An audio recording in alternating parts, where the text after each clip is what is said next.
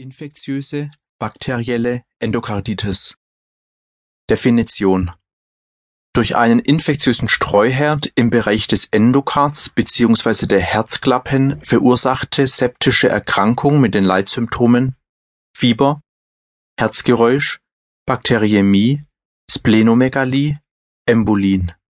Unbehandelt in der Regel mit schlechter Prognose. Epidemiologie Inzidenz circa drei Fälle pro hunderttausend Einwohner pro Jahr in Westeuropa. Pathologie Mit Nekrosen (Endokarditis ulcerosa) und thrombotischen Auflagerungen (Endokarditis polyposa) einhergehende bakterielle, selten mykotische Entzündung der Herzklappen. Am häufigsten befallen sind die Mitralklappe und/oder Aortenklappe bei Einschwemmung sehr virulenter Erreger ins venöse System, zum Beispiel durch venöse Verweilkatheter oder bei Fixern, kann es auch zum Befall der Klappen des rechten Herzens kommen. Meist kommt es zu Klappeninsuffizienz, so dass später oft ein Klappenersatz notwendig wird. Ätiologie Erstens Staphylokokken (ca. 45 bis 65 Prozent der Fälle Zweitens Streptokokken (ca. 30 Prozent). Drittens Enterokokken und Gram-negative Bakterien (kleiner 10 Prozent der Fälle). Viertens Seltene Erreger, zum Beispiel Coxiella burnetii, Chlamydien, Mykoplasmen oder Legionellen.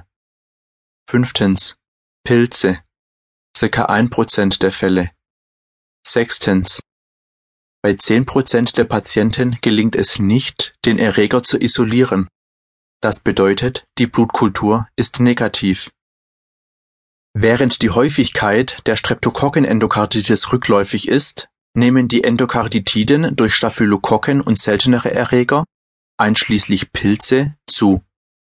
Insbesondere durch Verwendung prothetischer Materialien in der Medizin, hierzu zählen Venenkatheter, Schrittmacher, Herzklappen Endoprothesen und andere, ferner durch Ausweitung intensivmedizinischer Maßnahmen.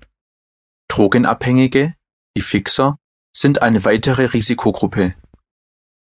Bei der Nativklappenendokarditis sowie der späten Endokarditis nach Klappensprengung sind vor allem methicillin-sensible Staphylococcus aureus-Stämme, verschiedene Streptokokken-Spezies und Enterococcus faecalis zu erwarten bei der frühen Endokarditis nach Klappenersatz finden sich oft Methicillin-resistente Staphylococcus aureus-Stämme, Koagulase-negative Staphylokokken und Gram-negative Erreger.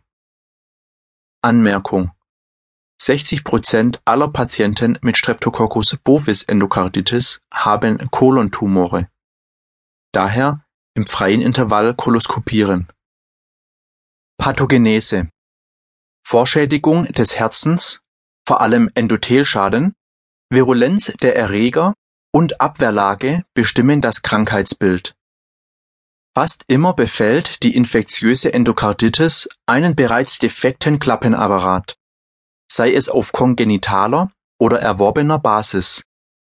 Mitralklappenprolaps mit Insuffizienz und arteriosklerotische Veränderungen der Aortenklappe spielen eine zunehmende Rolle Merke: Ein vorbestehender Defekt des Herzens prädisponiert immer zu einer Endokarditis. Wie kommt es zu einer Absiedlung der Bakterien auf die Herzklappen? Transitorische Bakteriämien sind ein häufiges Geschehen, zum Beispiel bei Infektionskrankheiten, nach kleinen chirurgischen Eingriffen wie Tonsillektomie, ja sogar während des Zähnereinigens die meist nur für Minuten im Blut zirkulierenden Bakterien werden durch die normale Bakterizide des Serums rasch unschädlich gemacht. Im Bereich von Läsionen des Endokards, also Endothelalteration, kommt es zu thrombotischen Auflagerungen von Blättchen-Fibrintromben, die einen idealen Absiedlungsort für Erreger darstellen.